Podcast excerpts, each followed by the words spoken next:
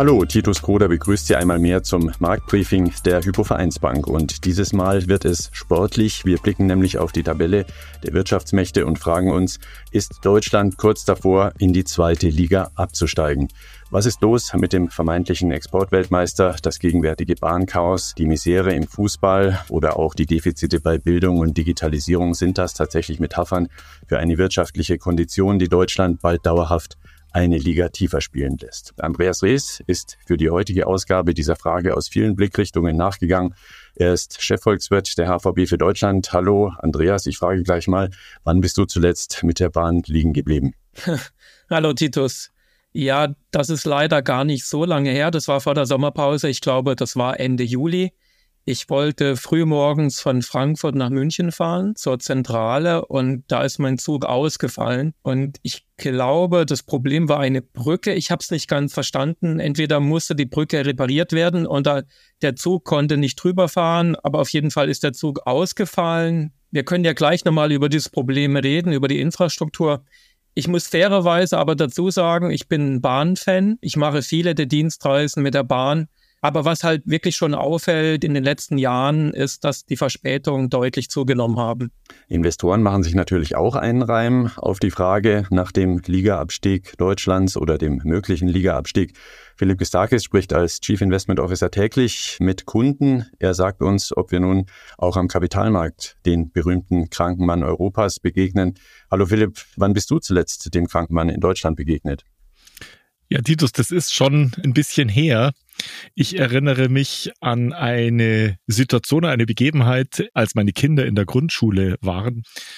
Das Grundschulgebäude war ziemlich alt und marode und meine Kinder haben sich tatsächlich genau überlegt, ob sie in der Schule auf die Toilette gehen. Das Problem hat sich mittlerweile zumindest für die anderen Kinder in unserem Sprengel gegeben, denn das Schulgebäude wurde neu gebaut. Meine Kinder hatten nichts mehr davon. Es gibt allerdings einen leichten, interessanten Haken dabei, denn es stellt sich jetzt heraus, dass das neu gebaute Schulgebäude schon wieder zu klein ist. Andreas, dieses Jahr wird die deutsche Wirtschaft schrumpfen. Wir werden nach dem, was man jetzt schon sieht, so schlecht abschneiden wie kein anderes Industrieland. Zweitligist, kranker Mann, Europas Sanierungsfall, sind das die Attribute, die du auch Deutschland derzeit umhängen würdest? Vor allem droht deiner Meinung nach dauerhaft ein solcher Zustand und damit das Schicksal in einer dauerhaft niedrigeren Leistungsklasse? Nein, also ich mag den Vergleich gerade mit dem kranken Mann Europas überhaupt nicht. Also wir haben sicherlich Probleme, aber das ist ein Vergleich, der so einfach nicht zutreffend ist. Denn da wird ja jetzt die aktuelle Entwicklung mit der Situation vor gut 20 Jahren verglichen. Und damals war die deutsche Wirtschaft wirklich krank. Ich denke, da, da war der Vergleich zutreffend. Wir hatten in der Spitze mehr als fünf Millionen Arbeitslose. Und auch in guten Jahren, das war ja sehr auffällig, wenn die Wirtschaft mal gewachsen ist, auch dann hat die Beschäftigung damals nur wenig zugelegt. Und in wirtschaftlichen Schwächephasen umgekehrt, die Sockelarbeitslosigkeit ist immer weiter angestiegen. Also da waren wirklich ganz starke strukturelle Probleme am Arbeitsmarkt. Und heute ist das ja ganz anders. Wir haben ja trotz der wirtschaftlichen Schwächephase immer noch eine steigende Beschäftigung in Deutschland. In vielen Bereichen gibt es sogar einen Arbeitskräftemangel. Also ich finde die aktuelle Diskussion über die deutsche Wirtschaft sehr wichtig und wir müssen einige Dinge verändern und wir müssen an den richtigen Stellschrauben drehen. Es gibt sicherlich Wachstumshemmnisse, die beseitigt werden müssen, damit wir wieder ins richtige Gleis zurückkehren. Aber wir sollten uns jetzt bitte auch nicht schlechter machen, als wir sind. Von daher den Vergleich mit dem Krankenmann Europas, das finde ich unpassend. Auch das Bild mit dem Abstieg in die zweite Liga ich würde jetzt eher sagen in der Fußballersprache, dass die deutsche Wirtschaft nicht mehr in der Champions League spielt und wir sind aber immer noch in der ersten Liga, aber eben eher im Mittelfeld, würde ich sagen. Wachstum, hattest du gerade gesagt, ist ja eine Triebfeder, die wichtig ist für jede volkswirtschaftliche Dynamik. Dadurch gibt es mehr Wohlstand, mehr Steuern, mehr private Einkommen und Firmengewinne und auch mehr Innovation. Warum ist das Wachstum in Deutschland denn im Moment so schlecht? Was steht da genau im Weg? Ja, bei dieser Frage, da muss man ganz genau hinschauen und zwischen eher kurzfristigen Faktoren und längerfristigen Faktoren unterscheiden. Also wir haben einmal die kurzfristigen Belastungsfaktoren, das ist das konjunkturelle Auf und Ab und das wird über kurz oder lang auch wieder verschwinden. Das heißt, die Nachfrage wird sich erholen. Also im Moment ist die Nachfrage nach deutschen Produkten in der Weltwirtschaft immer noch vergleichsweise mau, weil die höheren Energiekosten und Zinsen die Nachfrage in vielen Ländern gleichzeitig dämpfen, gerade hier bei uns in Europa. Und dann leidet ein so exportorientiertes Land wie Deutschland noch einmal stärker als andere Länder. Ich denke, dieser Belastungsfaktor, der wird dann im Laufe des nächsten Jahres nachlassen. Aber was wichtiger ist, es gibt natürlich auch strukturelle Wachstumshemmnisse, die nicht einfach so durch eine anziehende Nachfrage verschwinden werden. Und zu diesen strukturellen Wachstumshemmnissen, da gehören zum Beispiel globale Entwicklungen wie mehr Protektionismus und Handelsbarrieren, zum Beispiel hat sich China schon einige Jahre vor der Pandemie stärker von der restlichen Weltwirtschaft mit seiner Made in China Strategie abgeschottet, auch teilweise mit massiven staatlichen Subventionen in vielen Bereichen wie Autos oder erneuerbare Energien. Und mehr Protektionismus, geopolitische Spannungen und Unsicherheiten, das alles, das trifft dann natürlich wiederum die deutschen Exporte. Also das ist ein Faktor, den man aus deutscher Perspektive jetzt nicht einfach beseitigen kann. Die Unternehmen können versuchen, besser damit umzugehen, indem sie ihre Lieferketten und Absatzmärkte stärker diversifizieren. Aber das ist natürlich alles andere als einfach und diese Umstellung braucht auch Zeit. Was wir aber in Deutschland tun können, das ist die Verbesserung der heimischen Rahmenbedingungen für die deutsche Wirtschaft. Wir haben auch selber gemachte Wachstumshemmnisse die wir beseitigen sollten. Und da steht für mich an allererster Stelle eine deutliche Aufstockung der öffentlichen Investitionen in Deutschland. Das zieht sich ja wie ein roter Faden über die letzten 20 bis 25 Jahre. Die staatlichen Nettoinvestitionen sind faktisch nicht angestiegen. Das heißt, der Nettokapitalstock der öffentlichen Hand in Deutschland hat mehr oder weniger über einen sehr langen Zeitraum stagniert. Also auf gut Deutsch, wir haben in diesem Bereich von der Substanz gelebt und das merkt man jetzt auch. Öffentliche Investitionen hast du angesprochen. Wo müsste denn der Staat investieren, um den Abstieg zu stoppen? Und muss man zu den aktuellen Wachstumshürden nicht auch noch den überbordenden Papierkrieg mit den deutschen Ämtern zählen? Wie siehst du das? Ja, für mich ein ganz wichtiger Bereich, in dem es enormen Nachholbedarf gibt, das ist die Infrastruktur, wie Straßen, Brücken und das Eisenbahnnetz. Wir haben ja gerade zu Beginn des Podcasts darüber gesprochen. Beim Schienennetz soll jetzt mehr investiert werden bis zum Jahr 2030, rund 40 Milliarden Euro. Also das ist schon eine Menge, aber das wird eben Zeit dauern. Aber wir haben auch in anderen Bereichen der Infrastruktur einen Investitionsstau. Nur mal ein Zahlenbeispiel. Rund 60 Prozent der Brücken bei Bundesfernstraßen wurden in den 70er Jahren gebaut oder sind sogar noch älter. Oder du hast es gerade genannt, Stichwort Bürokratie. Es ist zu wenig in die Digitalisierung des öffentlichen Sektors investiert worden in den letzten Jahren, Jahrzehnten. Durch die Digitalisierung könnte man Effizienzsteigerung heben und Kosten abbauen, also schnellere Prozesse durchführen. Und wenn man sich da mal anschaut, wie wir in Deutschland abschneiden, es gibt einen Digitalisierungsindex der OECD für den öffentlichen Sektor und bei dem schneiden wir wirklich richtig schlecht ab. Wir befinden uns da im letzten Drittel und führend sind Länder wie Südkorea, Großbritannien und Dänemark, aber auch Länder wie Frankreich und Italien, die schneiden deutlich besser ab als Deutschland. Mhm. Wie sieht es denn bei der Bildung aus? Hat mir auch schon anfangs erwähnt. Lesen, Rechnen, Schreiben, das sind ja Grundzutaten dynamischer Wirtschaftssysteme. Die PISA-Vergleiche zeigen nicht zum ersten Mal deutsche Schüler nur im Mittelfeld. Wie groß ist das Wachstumshemmnis schlechte Bildung derzeit, deiner Meinung nach? Ja, das ist auch eine große Baustelle. Aktuell da fehlen mehr als 14.000 Lehrer in Deutschland. Das ist ja durch die Presse gegangen. Und die Prognosen gehen davon aus, dass die Lücke in den nächsten Jahren noch größer werden wird. Möglicherweise fehlen dann 2025 schon rund 40.000 Lehrer und im Jahr 2030, da könnten es sogar zwischen 70 und 80.000 sein. Also da muss dringend was passieren und das sind ja ganz essentielle Bereiche für die Wirtschaft, aber auch natürlich für uns als Bevölkerung. Mhm. Bildung ist ja auch vor allem eine Zutat für Innovation in einer Volkswirtschaft, Startups, DAX-Firmen, aber auch Mittelständler können sich nicht neu erfinden ohne Wissen, ohne Qualifikation und innovative Ideen. Und vor allem im deutschen Automobilsektor braucht man derzeit solche neuen Ideen, denn dort geht es stramm in Richtung Elektroantriebe und autonomes Fahren. Die ersten chinesischen E-Autos rollen in Deutschland, die ersten fahrerlosen Taxis rollen in San Francisco. Hier droht Deutschland nun also doch wirklich der Abstieg in die zweite Liga, wenn die Autobauer nicht endlich die Schlagzahl erhöhen. Wie siehst du das? Ja, also so pessimistisch sehe ich das nicht. Es ist natürlich richtig. Es gibt gerade im Automobilbereich große Herausforderungen. Das ist eine tiefgreifende Transformation in der Industrie. Wir haben Energiewende, Digitalisierung und das bringt natürlich einen enormen Anpassungsbedarf mit sich. Wenn es jetzt aber um die Innovationskraft geht, gerade in der deutschen Autoindustrie, da glaube ich, da sind wir nicht so schlecht aufgestellt. Und da gibt es auch eine neue Studie der OECD zu dem Thema. Es ist ja so, Innovation zu messen, das ist nicht so ganz einfach. Aber wenn man sich jetzt zum Beispiel die Anzahl und vor allem die Zusammensetzung von Patenten anschaut, da sind wir in der deutschen Autoindustrie, finde ich, ganz gut aufgestellt. Wir haben die dritthöchste Anzahl von Patenten weltweit. Es gibt natürlich einen Abstand, der ist deutlich. Wir sind also hinter Japan auf Platz eins und hinter den USA auf Platz zwei. Südkorea ist dann Rang vier, China Rang fünf. Aber wenn es jetzt ganz konkret um Patente geht im Bereich Elektromobilität, da liegen Deutschland und die USA sogar in etwa gleich auf. Also das finde ich gut. Wir haben da aufgeholt. Und im Bereich des autonomen Fahrens, da schneidet die deutsche Autoindustrie auch nicht so schlecht ab, finde ich. Also da befinden wir uns auf Augenhöhe mit Korea und mit China. Es ist sicherlich richtig, es gibt einige Schwachpunkte, gerade im Bereich KI, Softwarelösungen, Interkonnektivität in der Autoindustrie. Da gibt es sicherlich noch Nachholbedarf, aber wir sind wirklich nicht abgeschlagen. Also ich glaube, das ist ein Zerrbild. Mhm. Also da kann man ein wenig Entwarnung geben. Wie siehst du denn insgesamt das Fazit all dieser Aspekte? Wird die deutsche Wirtschaft künftig zumindest für eine Weile zweite Liga spielen müssen? Und wenn ja, wie lange und wann könnte der Aufstieg wieder gelingen?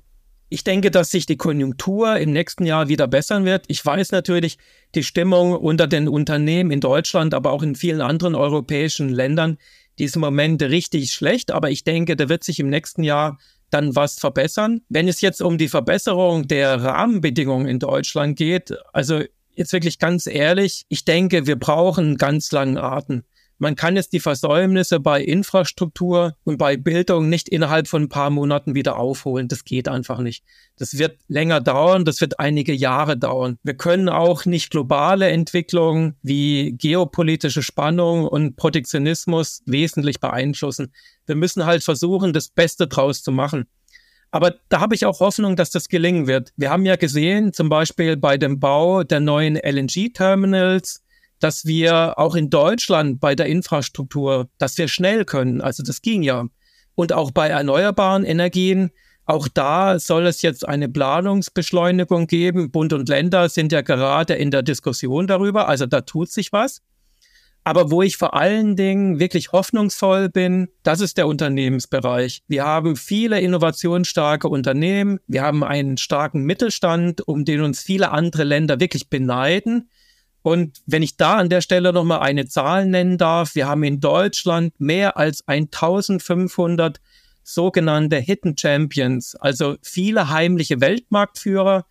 Kein anderes Land hat so viele Hidden Champions wie Deutschland. Die sind gut positioniert und ich denke, die werden auch die notwendigen Veränderungen hinkriegen. Übrigens möchten wir auch unsere Zuhörer und Zuhörerinnen fragen, wo sehen Sie als Investoren, Unternehmer oder allgemein Interessierte die größten Hürden für den Verbleib Deutschlands in der ersten Wirtschaftsliga? Melden Sie sich gerne dazu bei uns unter der E-Mail markt-briefing.unicredit.de.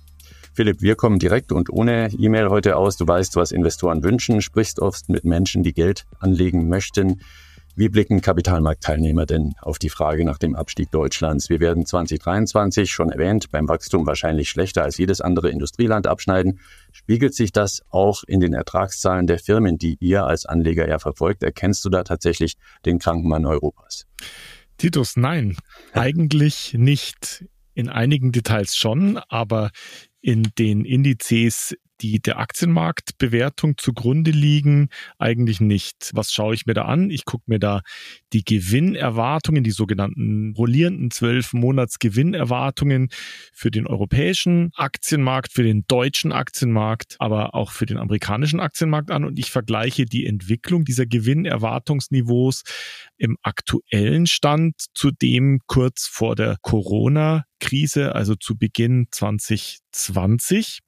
Und in den USA ist das Gewinnniveau seit kurz vor Corona um 35 Prozent gestiegen, das von deutschen Unternehmen um 30 Prozent. Also ein bisschen geringer in Deutschland als in den USA, aber weit weg davon, ein kranker Mann zu sein. Guckt man nicht nur auf die USA, sondern auf den MSCI World, also sozusagen alle Industrieländer zusammen, liegt die Gewinnentwicklung in Deutschland sogar über dem Durchschnitt, denn dort ist sie bei etwa 27, 28 Prozent Gewinnsteigerung im Vergleich zu vor Corona. Wer das nochmal grafisch nachvollziehen möchte, haben wir einen schönen Chart auf LinkedIn in unserem entsprechenden Post. Ein interessantes Bild gibt es dennoch vor dem Hintergrund dessen, was du gesagt hast, bei den Bewertungen am Aktienmarkt. Der amerikanische Nasdaq-Index seit Beginn des Jahres um etwa 30 Prozent gestiegen, der DAX aber nur um 13 Prozent. Da scheint ja doch der eine oder andere Investor den kranken Mann bei uns zu vermuten, oder? Naja, zunächst einmal bleibt festzuhalten, dass historisch gesehen amerikanische Aktien höher vom Kurs-Gewinn-Verhältnis bewertet sind, statistisch gesehen, als europäische oder deutsche Unternehmen. Das ist so. Und das ist auch schon seit längerer Zeit so, seit mehreren Jahren, Jahrzehnten eigentlich so, dass die KGVs von amerikanischen Unternehmen im Schnitt statistisch gesehen höher liegen als die von deutschen oder europäischen. Hinzu kommt natürlich auch noch die Tatsache, dass der globale Markt in Europa oder in Deutschland dem Braten möglicherweise nicht vollständig traut. Das führt auch noch zu einem gewissen Bewertungsabschlag. Wenn man aber jetzt mal ein bisschen genauer hineinschaut, dann sieht man, wenn man den breiten amerikanischen Markt anschaut, dass der starke Bewertungsanstieg, den man in diesem Jahr gesehen hat, zu einem sehr, sehr großen Teil auf eine Handvoll Unternehmen zurückzuführen ist. Also die Magnificent Seven, die großen Technologiewerte, die insbesondere von dem KI-Boom profitiert haben. Deren Bewertung ist stark angestiegen seit dem ersten Quartal diesen Jahres. Für die große Breite ist das in den USA gar nicht mal der Fall. Da hat sich das eher seitwärts entwickelt. Auch da sind die KGVs in der großen Breite, also ohne diese von KI-Boom profitierenden Unternehmen, zwar auch höher als in Deutschland und Europa im Durchschnitt, aber nicht so stark. Und zu guter Letzt kommt natürlich auch noch für den amerikanischen Aktienmarkt unterstützend mit dazu, dass die Gewinnsteigerungsraten, die über die nächsten ein, zwei, drei Jahre für amerikanische Unternehmen erwartet sind, zum Teil sogar deutlich höher sind, als das für europäische und deutsche Unternehmen der Fall ist. Wir sprechen bei europäischen Unternehmen von fünf bis sieben Prozent, bei deutschen Unternehmen von sieben bis zehn Prozent Gewinnwachstumsraten über die kommenden zwei, drei Jahre. Und alles das führt natürlich dazu, dass die Bewertungen amerikanischer Aktien höher sind als europäische Aktien und damit auch die Kurssteigerungen höher sind aber das Gewinnwachstum europäischer Unternehmen und deutscher Unternehmen war eigentlich in derselben Größenordnung sehr vergleichbar mit dem, was amerikanische Unternehmen im Durchschnitt über die letzten dreieinhalb Jahre gezeigt haben. Mhm. Wie ist das denn nochmal grundsätzlicher betrachtet? Gerade in Deutschland ist das breite wirtschaftliche Rückgrat ja der Mittelstand, der nicht an der Börse ist, aber auch die Sektoren der börsennotierten Firmen sind unterschiedlich. Kann man also aus dem Vergleich überhaupt ableiten, dass sich die Kapitalmärkte um den Abstieg Deutschlands Sorgen machen? Ja, da sprichst du ein ganz wichtiges Thema an. Das sind zwei Dinge, die dort zu betrachten sind. Einmal die Entwicklung der deutschen Aktien, der großen deutschen Aktien am Kapitalmarkt im Vergleich zur gesamtwirtschaftlichen deutschen Entwicklung fundamental, wie gesagt, die großen deutschen Unternehmen mit einem ziemlich soliden Gewinnwachstum. Gleichzeitig hören wir von schwachen Wachstumsraten. Woher kommt das? Das liegt natürlich daran, dass die Unternehmen, die wir am Aktienmarkt betrachten, ganz andere sind als die mittelständischen Unternehmen. Am Aktienmarkt sprechen wir von multinationalen Unternehmen, deren wirtschaftliche Aussichten, deren Umsatz und Geschäfts- und Gewinnwachstum sehr wenig mit der Binnenkonjunktur in Deutschland zu tun hat, sondern sehr viel mehr mit der globalen Entwicklung. Die hängen also am globalen Zyklus an der Nachfrage aus USA, auch aus der Nachfrage von China. Aber das heißt, die Binnenkonjunktur in Deutschland spielt da keine große Rolle und deswegen reflektieren bzw. können natürlich diese Gewinndynamiken, diese fundamentalen Zahlen auch etwas anderes reflektieren, als das in der Breite in Deutschland der Fall ist. Und dann kommt aber auch noch mal hinzu, wenn man den deutschen Aktienmarkt mit dem amerikanischen vergleicht, dass er eine ziemlich unterschiedliche Branchenstruktur hat. Nehmen wir mal den Vergleich Deutschland-USA, dann ist es so, dass in den USA mit Abstand die größte Branche Informationstechnologie ist. Also mehr als ein Viertel der Marktkapitalisierung in den USA im breiten Markt fällt auf Informationstechnologie. In Deutschland ist das auch ein großer Sektor, aber da sind es nur 13, 14 Prozent der Marktkapitalisierung, die in den Bereich IT fallen. Dafür sind wir in Deutschland sehr viel stärker im Industriebereich. Industrieunternehmen machen im deutschen Markt nur etwa 16 bis 17 Prozent aus. In den USA sind das unter 10, 7, 8 Prozent. Also das heißt, Industrieunternehmen in Deutschland deutlich stärker gewichtet, als das in den USA der Fall ist. Und wenn man jetzt in den Bereich der konsumentenorientierten Unternehmen hineinschaut, dann wird da am Kapitalmarkt typischerweise zwischen den sogenannten Consumer Staples unterschieden. Das sind die Basiskonsumgüter und die Consumer Discretionaries. Das sind die zyklischen Konsumgüter. Konsumgüter, also die Basiskonsumgüter, das ist im Prinzip das, was der Konsument kaufen muss. Und das, was die zyklischen Konsumgüter sind, das ist das, was der Konsument kaufen möchte. In ersteres gehören Lebensmittel rein und solche Dinge, auch Konsumgüter wie Babywindeln zum Beispiel. In letzteres gehören dann zum Beispiel Autos mit rein. Und da muss man sagen, dass aufgrund der Automobilindustrie unter anderem in Deutschland der Bereich der zyklischen Konsumgüter auch deutlich höher ist. Da macht er 20 Prozent der Marktkapitalisierung aus, in den USA nur etwa 10 Prozent. Und zu guter Letzt muss man auch noch sagen, dass im deutschen Aktienmarkt es kein einziges, zumindest im breiten deutschen Markt, kein einziges Unternehmen aus dem Energiesektor gibt. Wir haben einfach keine Öl- und Gasproduzenten. In den USA sind das fast fünf Prozent. Mhm. Also Vergleichbarkeit nicht unbedingt 100 Prozent gegeben. Zu unserem Thema passt noch ein weiterer Aspekt, nämlich der der Kapitalbeschaffung. Den großen technologischen Wurf, Innovation und Weltmarktstatus, den gibt es eben nur durch ausreichend Kapitalzufuhr. Das Beispiel Tesla sei vielleicht mal genannt. Solche Erfolgsstories können ja auch dafür sorgen, dass Deutschland vom Abstiegsplatz wegkommt. Die Frage ist, gäbe es dafür ausreichend Kapital in Deutschland? Wie siehst du das? Ja, da sehe ich tatsächlich ein gewisses Problem und da muss man sehr genau hinschauen. Also Deutschland hat mit seinen mittelständischen Unternehmen und mit seinen hervorragend ausgebildeten Ingenieuren und Facharbeitern eine hohe Innovationskraft. Aber was uns in Deutschland fehlt, ist die Kapitalverfügbarkeit für große neue Innovationen, wo man wirklich viel Kapital braucht. Du hast das Beispiel Tesla genannt. Also das heißt mehr oder weniger eine komplette neue Industrie aus dem Boden zu stampfen. Dafür braucht es viel Kapital, mehr Kapital als vermutlich in Deutschland zur Verfügung steht. Das heißt, dafür bräuchte es ausländische Kapitalinvestoren.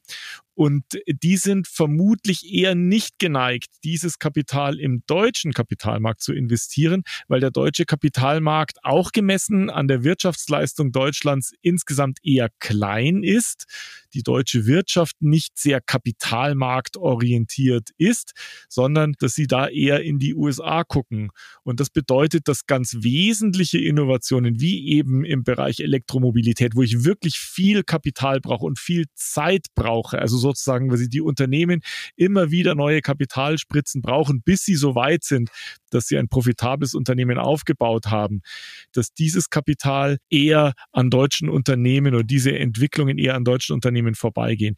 Die Europäer überlegen sich eine Antwort drauf. Das ist die sogenannte Kapitalmarktunion dass wir unsere Kapitalmärkte in Europa offener machen für Kapitalinvestoren, auch für globale Kapitalinvestoren, dass wir eben in der Lage sind, so wichtige Dinge wie zum Beispiel die Batterieentwicklung für Elektromobilität etc. auch in Deutschland anziehen können. Also solche Investitionen, die eben sehr kapitalintensiv sind und wo wir eben den globalen Kapitalmarkt brauchen, um solche Investitionen schultern zu können. Und da haben wir natürlich gegenüber den USA einen enormen Nachteil. Die deutsche Wirtschaft ein Abstiegskandidat oder doch nicht ausschließen lässt es sich nicht, aber es gibt doch einige Gründe und Voraussetzungen, die dagegen sprechen. Klar ist aber, rückblickend, dass wichtige Grundlagen wie Infrastruktur oder der Bildungssektor wieder auf die Füße kommen müssen, will Deutschland weiter oben bleiben in der internationalen Wirtschaftstabelle. Danke an Andreas Rees und Philipp Gistakis, unsere Expertenrunde.